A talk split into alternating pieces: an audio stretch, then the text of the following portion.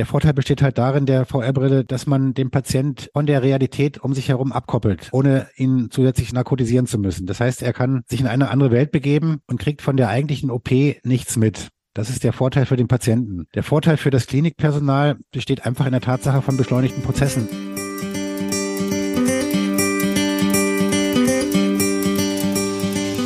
New Health Podcast. Digitalisierung sinnvoll umsetzen.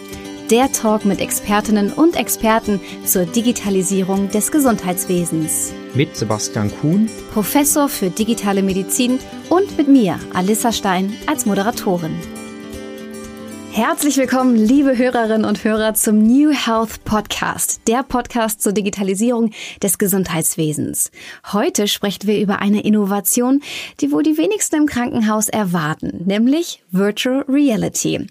Tatsächlich wird VR schon eingesetzt und zwar zum Beispiel in der Anästhesie. Auch das klingt erstmal abwegig und deswegen werfen wir einen zweiten Blick drauf. Wieder an meiner Seite ist Professor Dr. Sebastian Kuhn, unter anderem Professor für digitale Medizin. Hallo, Herr Dr. Kuhn. Hallo, Frau Stein. Ganz herzlichen Dank für die Einführung und schon die Vorlage. Ja, viele von uns, wenn wir an Virtual Reality denken, dann kommen ja erstmal Computerspiele. Wir denken, wir sind im Action-Bereich drin und werden ganz arg aktiviert. Aber Virtual Reality können wir auch in der Medizin einsetzen. Und in dem Bereich geht es nicht nur um Action und besondere Situationen, sondern auch oft um Beruhigung oder vielleicht auch um Schmerzen zu reduzieren. Wir können ganz, ganz spezielle Situationen erzeugen. Total spannend. Ich bin wirklich schon sehr gespannt, was wir auch heute alles erfahren werden. Es ergibt Sinn und hat sich auch schon in der Praxis bewährt und genauer gesagt im Vivantes Auguste Victoria Klinikum in Berlin. Und wir freuen uns daher, Dr. Heiko Spank begrüßen zu dürfen. Er ist Chefarzt in der Klinik für spezielle orthopädische Chirurgie und Unfallchirurgie und hat den Einsatz von VR bei Operationen begleitet. Herzlich willkommen, Herr Dr. Spank. Ja, vielen Dank, Frau Stein, ähm, für die herzliche Begrüßung. Ähm, auch ein Gruß an Herrn Kuhn. Äh, das ist korrekt. Also wir nutzen die VR-Brillen seit mittlerweile drei Jahren und ich kann dann gerne im weiteren Verlauf des Gesprächs noch ein paar nützliche und hilfreiche Informationen dazu geben. Sehr, sehr gerne. Ja, bevor wir jetzt gleich in die Diskussion einsteigen, möchte ich Sie, liebe Hörerinnen und Hörer, auch auf das Magazin New Health Guide hinweisen. Im Heft finden Sie ausführliche Infos zum Thema Digitalisierung im Gesundheitswesen, zum Krankenhaus-Zukunftsgesetz und spannende Beispiele, wie digitale Lösungen erfolgreich umgesetzt wurden. Alle Infos dazu gibt es online unter www.newhealth.guide. Herr Dr. Schwank, erzählen Sie doch mal, wie genau setzen Sie denn VR in Ihrer Klinik ein? Also wir sind ja eine Klinik, die sich ähm, überwiegend mit äh, dem endopothetischen Gelenkersatz beschäftigt, also eine Patientenklientel betreut, die sich grundsätzlich aussuchen kann, wo sie sich operieren lässt. Und eigentlich auch meistens als gesunde und fitte Patienten zu uns in die Klinik kommen bis auf natürlich das geschädigte Gelenk. Und aus dem Grund haben wir uns Gedanken gemacht, wie wir sagen das Umfeld der gesamten Operation und die Operation an sich so optimieren können, dass der Patient das auch wahrnimmt. Und äh, dazu zählt für mich und für viele Kollegen halt eine Narkoseform, die dem Patienten ermöglicht, möglichst schnell wieder auf die Beine zu kommen und vor allen Dingen auch bei klarem Bewusstsein zu sein. Das heißt nicht ein bis zwei Tage zu brauchen, um wieder auf die Beine zu kommen und sich zu orientieren. Das ist ja relativ häufig bei Vollnarkosen der Fall, dass es dann durchaus zu verzögerter äh, Mobilisation kommen kann. Und das war für uns der Grund, uns äh, mit der Regionalanästhesie, also der Spinalanästhesie, gerade bei den Knie- und Hüftgelenksoperationen zu beschäftigen. Das haben wir auch zum großen Teil umgesetzt, aber da ist natürlich immer der Punkt, der Patient ist wach. Mhm. Der Patient liegt wach auf dem OP-Tisch und äh, bekommt wenn man ihm nicht irgendwie, ich sag mal, ein Schlafmittel gibt oder irgendwas in die Richtung, bekommt halt alles mit. Und das ist für viele Patienten immer so der Punkt zu sagen, das, davor habe ich Angst, das möchte ich nicht, das, das schreckt mich ab und äh, dann äh, nehme ich doch lieber eine Vollnarkose. Ja. Und da kam dann diese Videobrille, die VR-Brille ins Spiel, die äh, über Kontakte in der Medizinindustrie den Weg zu uns gefunden hat sozusagen. Und wir haben das probeweise eingesetzt und äh, haben dann festgestellt, das ist eine ganz tolle Sache, weil der Patient im Grunde genommen komplett von der Außenwelt abgeschirmt ist. Also so wie ich jetzt hier mit dem Headphone ja ähnlich abgeschirmt bin von der Außenwelt. und das nicht wahrnimmt, was ringsherum passiert. Und diese Kombination aus einer, ich sag mal, in Anführungsstrichen sanften Form der Narkose oder für den Patienten gut verträglichen Form der Narkose und ähm, der Abschirmung durch eine Virtual Reality Brille, das war für uns der Grund, die dann auch wirklich äh, intensiv einzusetzen. Ja, spannend. Ich bin auch gespannt, was Herr Dr. Kuhn dazu sagt. Wie ist es bei Ihnen? Finden Sie das großartig oder springen da bei Ihnen direkt die Alarmglocken an? Nee, bei mir keine Alarmglocken. Also ich komme ja aus dem gleichen Fachgebiet äh, wie Dr. Spang. Ich bin auch Unfallchirurgen, Orthopäde. Und für uns war auch Virtual Reality in einigen Stellen schon äh, ganz, ganz bewusst ähm, eine Möglichkeit, Patientinnen und Patienten einfach in eine andere Realität zu versetzen. Also im Rahmen von schmerzhaften Behandlungen, zum Beispiel im Rahmen von Verbrennungsbehandlungen, wenn Verbandswechsel notwendig sind, gibt es mittlerweile auch Anwendungen, wo Patienten dann in eine virtuelle Schneewelt mhm. versetzt werden was signifikant die Schmerzwahrnehmung auch reduziert und dann auch in Kombination mit Medikamenten eine bessere Wundversorgung ermöglicht. Wir können aber auch genau das Gegenteil machen, ein bisschen außerhalb von meinem Gebiet, ähm, im Rahmen von Expositionsbehandlungen. Also typischerweise bei Phobien, wenn jemand Angst hat vor einer weißen Maus oder vielleicht auch vor einem großen Platz oder von einer Höhe, da gibt es schon lange die Expositionstherapie, die auch evidenzbasiert ist und die muss nicht immer nur in Realität durchgeführt werden. Nein, die kann jetzt auch in Virtual Reality erfolgen. Wie sieht es denn da aus? Habe ich da als Patient, als Patientin auch ein Mitspracherecht, was ich gerne sehen wollen würde? Ja, also das ist sicherlich was, was therapeutisch begleitet werden muss. Und das sind in aller Regel auch mehrere Stufen notwendig, um dann an diesen Schritt zu kommen, um vielleicht eine Expositionsbehandlung auch zu bekommen.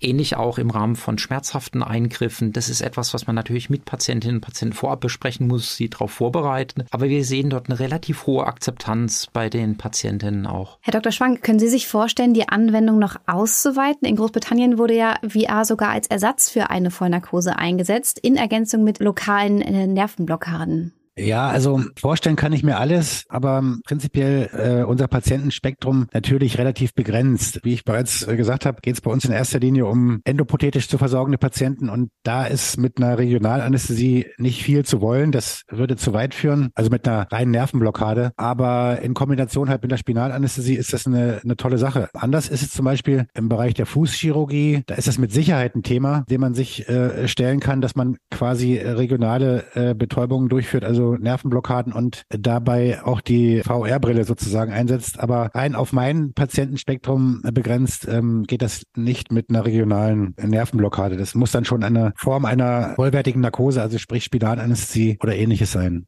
Was ich noch ganz spannend fände, zwischen sagen wir, einer guten Idee, einer guten technischen Lösung und dann einer guten Patientenbehandlung ist ja doch meistens ein weiter Weg. Ich fände es ganz spannend, ein bisschen mehr zu erfahren noch, wie Sie das umgesetzt haben. Also wen mussten Sie vielleicht einbinden innerhalb vom Krankenhaus, um die technischen Aspekte abzubilden, vielleicht auch die Klinikadministration oder auch Kolleginnen und Kollegen aus der Anästhesie, aus der Unfallchirurgie, Orthopädie. Wie haben Sie das wirklich gemacht, dass das zum Erfolg wurde? Naja, also da haben Sie völlig recht. Das geschieht natürlich nicht äh, komplett alleine, sondern man muss die, das Umfeld mit einbinden. Zunächst mal die Geschäftsführung, weil die gibt die Gelder frei für diese VR-Brillen, die es ja leider nicht umsonst gibt. Das haben wir als ersten Schritt gemacht und dann letztendlich da auch in gewisser Weise einen Businessplan erstellen müssen, um halt zu, zu zeigen, dass sich der Einsatz dieser Brillen letztendlich auch rentiert. Das ist ja immer so der Dreh- und Angelpunkt in unserem Gesundheitssystem heutzutage. Und dann äh, hatte ich natürlich auf der anderen Seite einen wirklich guten Partner im Chefarzt der Anästhesie, der das begriffen hat, das Potenzial dieser VR-Brillen. Und äh, gemeinsam mit diesem Kollegen aus der Anästhesie sind wir dann an unsere Kollegen in der Anästhesie und in der Orthopädie Unfallchirurgie herangetreten und haben gesagt, das wollen wir gerne machen. Wir machen erstmal eine gewisse Patientenselektion, also suchen uns die Patienten aus, die für uns am geeignetsten erscheinen und testen das mal sozusagen in so einer Testphase von, ich glaube, wir hatten 25 Narkosen, mhm. die wir so betreut haben. Das waren in der Regel jüngere Patienten, die offen sind für technische Innovationen in der ersten Phase, mit technischen Innovationen vertraut sind und äh, haben das getestet und haben haben dann festgestellt, dass das wirklich sehr, sehr gut angenommen wurde, äh, haben ähm, an der ähm, sagen wir, Benutzung der Brillen dann teilweise optimierte Lautstärke und, und äh, Auswahl der zur Verfügung gestellten Filme etc. noch was optimiert, aber im Endeffekt nach diesen ersten 25 Patienten festgestellt, das läuft super und haben das dann im Rahmen der Sprechstundenbetreuung ausgeweitet auf alle Patienten, die bereit waren, sich einer Lokalanästhesie, also einer Spinalanästhesie sozusagen im Rahmen des Eingriffs zu stellen. Das haben wir dann natürlich immer in Kombination mit der Vorbereitung fortgeschrittenen Anästhesiesprechstunde gemacht, also die Spinalanästhesie empfohlen und das dem Narkosearzt auch nahegelegt. Und wenn das dann äh, auch in Übereinstimmung mit der Sicht des Narkosearztes war, dann wurde das den Patienten immer, wenn sie eine Spinalanästhesie bekommen sollten, empfohlen. Das, der große Vorteil ist der, dass wir halt die Spinalanästhesie als ein Element einer sogenannten Fast Track oder schnelleren Mobilisationsmedizin der Patienten im Rahmen der Endoprothetik sehen. Das heißt, der Grundgedanke ist wirklich der, der Patient kommt nicht als kranker Patient zu uns, sondern als Patient, der sich in Anführungsstrichen nur ein Gelenk ersetzen lässt. Und so muss er wahrgenommen werden. Das heißt hier nicht ein Patient, der wirklich die nächsten Tage nach der Operation im Bett liegt und sich überhaupt nicht bewegt, sondern der dann schnellstmöglich wieder in, in den Bereich des normalen Lebens kommt. Und dazu zählt halt ähm, auch eine vernünftige und eine gute Anästhesie, die ihm das schneller ermöglicht, als eine herkömmliche Intubationsnarkose gestattet. In Bezug auf diesen Enhanced Recovery oder Rapid Recovery Programme mhm. bei der Endoprothetik haben wir ja mittlerweile eine tolle Evidenzlage, dass das wirklich den Patientinnen und Patienten wirklich hilft, dass sie schneller wieder gesund werden, schneller schneller wieder genau. in die genau. Alltagsaktivität kommen und auch weniger Komplikationen erleiden. Wie war das jetzt in Bezug auf Virtual Reality Einsatz? Haben Sie da auch begleitend Evaluationen durchgeführt, Patientinnen vielleicht auch befragt zu der Erfahrung oder haben Sie sich da eher auf externe Studien verlassen? Na, da haben wir uns dann doch eher auf externe Studien verlassen. Wir sind ein Versorgungshaus und sehen die Patienten sicherlich in unserem MVZ postoperativ, aber haben jetzt keine extra Studie aufgelegt, um zu evaluieren, inwieweit da ein Benefit entsteht. Wir haben die Meinung der Patienten erfasst sozusagen, haben sie gefragt, hat es ihnen gefallen, haben sie irgendwie Probleme oder Sorgen gehabt während der äh, ähm, Operation, hat irgendwas nicht gepasst und haben überwiegend jetzt rein subjektiv gefühlt ein positives Stimmungsbild da erfahren können. Wobei das auch ein sehr, sehr wichtiger Aspekt ist. Also die Akzeptanz Akzeptanz, insbesondere auch in der Nachbefragung, ist unglaublich wichtig und wir kennen das ja auch. Äh, sowas spricht sich durchaus dann auch bei den genau. Patienten genau. und ihren Angehörigen um dann, ja. Mhm. Ich würde es gerne nochmal zusammenfassen, weil wir ja gerade schon einige Vorteile auch gehört haben. Vielleicht können wir nochmal die Vorteile zum einen für Patientinnen und Patienten zusammenfassen und im Nachgang auch nochmal für das Klinikpersonal. Herr Spang, wollen Sie vielleicht einmal starten? Ja, der Vorteil äh, für, den, für die Patientinnen und Patienten besteht halt darin, dass bei der gewählten Form der Narkose, also der Spinalanästhesie, die, die ich persönlich und auch viele meiner Kollegen beim endoprothetischen Gelenkersatz bevorzugen, halt in, im Rahmen von Enhanced oder Fast-Track-Programmen, der Vorteil besteht halt darin, der VR-Brille, dass man den Patient von der Realität um sich herum abkoppelt, ohne ihn zusätzlich narkotisieren zu müssen. Das heißt, er kann sich in eine andere Welt begeben und kriegt von der eigentlichen OP nichts mit. Das ist der Vorteil für den Patienten. Der Vorteil für das Klinikpersonal besteht einfach in der Tatsache von beschleunigten Prozessen. Sie haben ja bei der Spinalanästhesie die Tatsache, dass den Patienten diese Rückenmarksnarkose in Anführungsstrichen setzen. Das geschieht in der Hand von erfahrenen Narkoseärzten innerhalb von kurzer Zeit, also maximal zehn Minuten. Und sie haben nicht diese lange Einleitungs- und Ausleitungsphase, die sie bei einer normalen Narkose, bei einer Intubationsnarkose haben. Das heißt, das beschleunigt die Prozesse und erleichtert letztendlich die Arbeit für das beteiligte Personal. Ja, beim Einsatz von VR, da gibt es ja auch Bedenken. Der Neurologe Dr. Philipp Kellmeier von der Uniklinik Freiburg sagt zum Beispiel, oft werden die besonderen Bedürfnisse der Patientinnen und Patienten unzureichend berücksichtigt. Und wenn Demenzkranke beispielsweise nicht mehr zwischen Realität und Fiktion unterscheiden können, ist es ein gravierender Eingriff in ihre Autonomie. Was sagen Sie denn, Herr Dr. Spank? Dem kann ich äh, 100 Prozent zustimmen. Also bei uns geht es letztendlich bei der Patientenakquise immer darum, dass wir es in erster Linie mit geistig aktiven, fitten und nicht demenzkranken Patienten zu tun haben. Wie gesagt, es handelt sich bei dem Einsatz der VR-Brille in erster Linie, also zu 99 Prozent, um Patienten, die sich bewusst und äh, aus eigener Wahl sozusagen einem endopothetischen Gelenkeingriff unterziehen. Natürlich betreuen wir auch traumatologische Patienten und da im hohen Maße alterstraumatologische Patienten. Da spielt das aus meiner Sicht keine Rolle, weil das meistens Patienten sind, die schon mit einer gewissen Vorerkrankung, also in, auch in Richtung Demenz zu uns kommen. Ich bevorzuge auch da die Regionalanästhesie, sprich die Spinalanästhesie aus den bekannten Nachteilen von Vollnarkosen, gerade für Demenzpatienten. Aber da setzen wir auf keinen Fall die Videobrille ein, weil das einfach gar nicht ins Setting passt und der Patient nicht in der Lage ist, das nach nachzuvollziehen, was da passiert. Stimmen Sie da überein oder haben Sie da eine andere Meinung, Herr Dr. Kuhn? Ja, absolut. Also ich glaube, die Punkte sind, sind unglaublich wichtig, dass ähm, zwischen Realität und Fiktion unterschieden werden kann. Das andere, was wir auch immer noch sehen, ist, dass selbst bei jungen Patienten ein geringer Prozentsatz auch trotzdem nicht geeignet ist, die mit Übelkeit oder mit Schwindel, mit Erbrechen dann auch reagieren. Das sind häufig auch Patienten, die Schwierigkeiten haben, vielleicht im Pkw mitzufahren und ein Buch zu lesen oder im Handy was nachzuschauen. Wir haben so fünf bis zehn Prozent von den Patienten, die einfach das aufgrund von Bewegungsstörungen, Abgleich, visueller Eindruck und Gleichgewichtsorganen dort auch Schwierigkeiten haben. Das heißt, wo genau sollte man auch beim Einsatz von VR Grenzen ziehen? Ja, also ich glaube, es ist wie überall in der Medizin. Es bedarf eine ganz klare Indikationsstellung. Und bei dem gewählten Beispiel von Herrn Spanke ist es wirklich so, dass wir Patienten ablenken können, vielleicht beruhigen können. Und auch bei den Beispielen, was ich vielleicht noch erwähnt habe, mit den schmerzhaften Verbandswechseln, da kann man wirklich ähm, Menschen in eine spannende Situation übertragen. Sie wissen aber dennoch, dass das Ganze halt einfach eine beruhigende Maßnahme ist, so wie wir vielleicht auch in anderen medizinischen Settings auch Entspannungsverfahren einsetzen können. Es ist aber immer noch ein klar anhand von dem Patientenkollektiv und auch vielleicht dem operativen Eingriff gewählte Prozedur. Mhm. Und Herr Spank, wie ist da Ihre Meinung zu? Wo sollten da die Grenzen gezogen werden? Na, ich sehe es ähnlich äh, wie Herr Kuhn. Also Patienten mit Vorerkrankungen in Richtung Demenz sollten absolut nicht in diese Auswahl gezogen werden. Und äh, letztendlich, klar, muss man im Gespräch versuchen herauszufinden, dass es gibt durchaus Menschen, die, ich sag mal, beim Purzelbaum schlagen, Schwindelgefühle kriegen äh, oder ähnliches. Die sollte man dann damit auch nicht zusätzlich in, ich sag mal, in Situationen bringen, wo das Vermögen, sich räumlich zu orientieren, durch so eine Brille irgendwie eingeschränkt wird. Das, das ist, kann schon Probleme bereiten. Das sehe ich genauso. Also das wird letztendlich dann zu Situationen führen, wo der Patient gar nicht mehr so richtig weiß, wo bin ich jetzt eigentlich, mhm. ähm, in welcher Realität. Und ähm, das sollte man möglichst im Vorgespräch versuchen rauszukriegen, indem man ihm einfach gezielt die Frage stellt, du bist dann in einer anderen Welt sozusagen. Das machen wir ja auch in unseren Sprechstunden. Kommen Sie damit zurecht oder ist es eher ein Thema für Sie, was, was Sie beeinträchtigt? Und das kriegt man eigentlich relativ gut raus. Aber es stimmt, Herr Kuhn hat recht, das ist ein gewisser Prozentsatz der Patienten ist halt dabei, die das aus unterschiedlichsten Gründen für sich nicht in Anspruch nehmen wollen. Jetzt haben wir über die Grenzen gesprochen, aber vielleicht können wir auch noch über die weiteren Möglichkeiten sprechen. Herr Kuhn, wo sehen Sie da noch weitere Einsatzmöglichkeiten? Ja, es gibt, glaube ich, tolle Einsatzmöglichkeiten, sowohl wenn wir jetzt bei Patientinnen und Patienten bleiben, aber auch bei medizinischem Fachpersonal.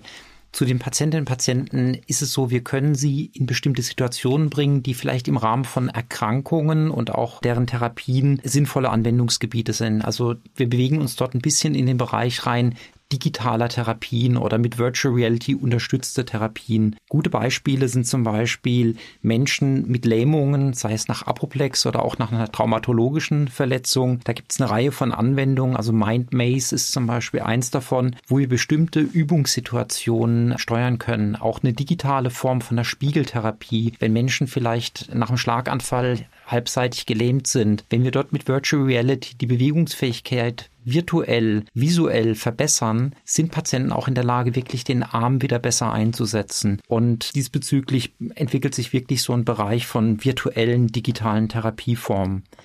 Der andere Bereich, den ich auch sehr, sehr spannend finde, einfach im Klinikkontext, ist im Rahmen von der Qualifizierung von den Mitarbeitenden. Wir haben ähnliche oder Parallelitäten dazu, wie Piloten, die in den Flugsimulator gehen. Wir können mit Virtual Reality eine Situation erzeugen, die wir vielleicht im Alltag nicht jeden Tag haben, sie aber trainieren sollten oder wir sie trainieren wollen, weil sie besonders komplex ist und nicht die erste Mal, wenn man das dann durchführt, die Realität sein sollte. Und in dem Bereich setzen wir Virtual Reality schon ein im Rahmen von Notaufnahmesimulationen, Schockraumsimulationen oder auch im Training von operativen Eingriffen, dass man die Möglichkeit hat, das am VR-Simulator einmal durchzudeklinieren, Feedback zu bekommen, bevor man dann in, am realen Patient aktiv wird. Wie war denn da bisher das Feedback von den Teilnehmerinnen und Teilnehmern? Also wir haben da eine relativ hohe Akzeptanz bei den Teilnehmenden und Teilnehmern es ist im Wirklichen so, dass wir so fünf bis zehn Prozent haben, die wirklich aufgrund von der räumlichen Orientierung, Schwindel, Übelkeit, längere Trainingsszenarien nicht durchführen können. Aber bei den restlichen haben wir eine unglaublich hohe Akzeptanz und auch vor allem die Rückmeldung,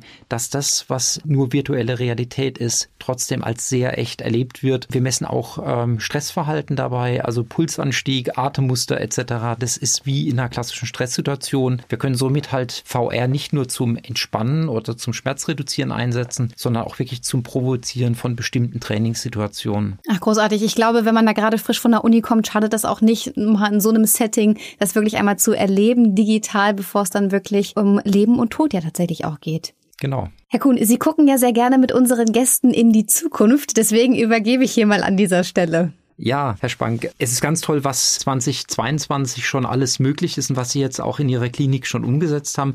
Ich würde aber gern mit Ihnen einmal nochmal in die Zukunft schauen. So ein bisschen die Perspektive 2030. Das ist eigentlich gar nicht mehr so weit von uns entfernt. Was ist so Ihre Vision vielleicht von einer Gesundheitsversorgung, von der Medizin oder vielleicht auch von der Orthopädie und Unfallchirurgie in diesem Kontext? Wie können vielleicht Dinge, die Sie jetzt schon in Realität umgesetzt haben, wie kann sowas sich vielleicht weiterentwickeln? Welche Ideen haben Sie dazu? Naja, also zunächst Erstmal hängt die Weiterentwicklung der Gesundheitslandschaft in Deutschland maßgeblich von politischen Entscheidungen ab. Das ist uns allen klar. Und äh, ich denke, wir sind an einem Punkt angelangt, wo Entscheidungen getroffen werden müssen, um diese Entwicklung in die richtige Richtung zu lenken. Aber in Bezug auf die Digitalisierung im Bereich des Fachgebiets Orthopädie ähm, und Unfallchirurgie gibt es aus meiner Sicht sehr, sehr viele Möglichkeiten. Das beginnt mit einer elektronischen Patientenakte, die wir Gott sei Dank hier bei uns im Klinikum etabliert haben. Und diese Akte sollte dann bitteschön in Netzwerke eingebaut sein, die, ich sag mal, den Bereich stationär ambulant problemlos überwinden sozusagen. Das ist ja immer noch die große Hürde, der wir uns heute jeden Tag stellen müssen. Und diese Grenzenüberwindung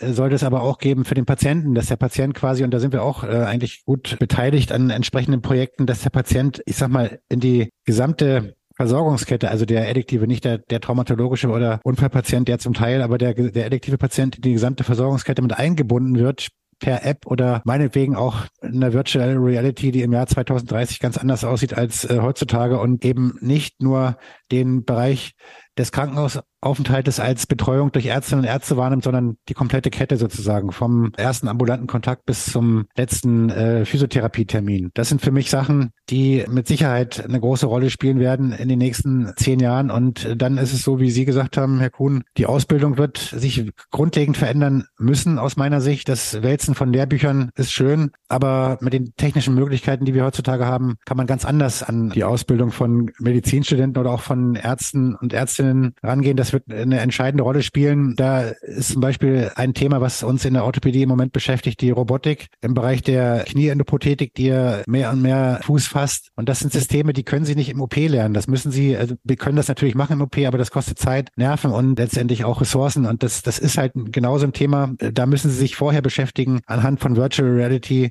mit dieser Technik. Also diese beiden großen Themen sind für mich äh, in der Zukunft äh, spielen eine entscheidende Rolle die Ausbildung, äh, ob jetzt von Medizinstudenten oder von Ärzten und halt das Begleiten des Patienten über eine digitale Virtual Reality, wie auch immer die dann geartet sein mag. Ja, vielen Dank für den Einblick. Ich habe ganz herzlich zu danken, denn wir haben heute einen spannenden Einblick in das Thema Virtual Reality im Klinikumfeld bekommen und ich muss sagen, ich selbst konnte einiges mitnehmen und hoffe, dass es Ihnen genauso ging. Sie dürfen natürlich unseren Podcast sehr gerne teilen, kommentieren und natürlich auch bewerten bewerten. Und sollten Sie eine Frage haben oder uns einfach gerne Feedback zukommen lassen, dann schreiben Sie uns gerne eine E-Mail an feedback at newhealth.de. Guide. Ansonsten freuen Sie sich gerne auf die nächste Folge, die am Ende des nächsten Monats erscheinen wird, wieder mit einem spannenden Thema. Wir freuen uns, wenn Sie auch dann wieder als unsere Zuhörerinnen und Zuhörer mit dabei sind. Herr Spanke und Herr Kuhn, herzlichen Dank an Sie beide. Danke an Sie. Wiedersehen. Wiedersehen, Frau Stein.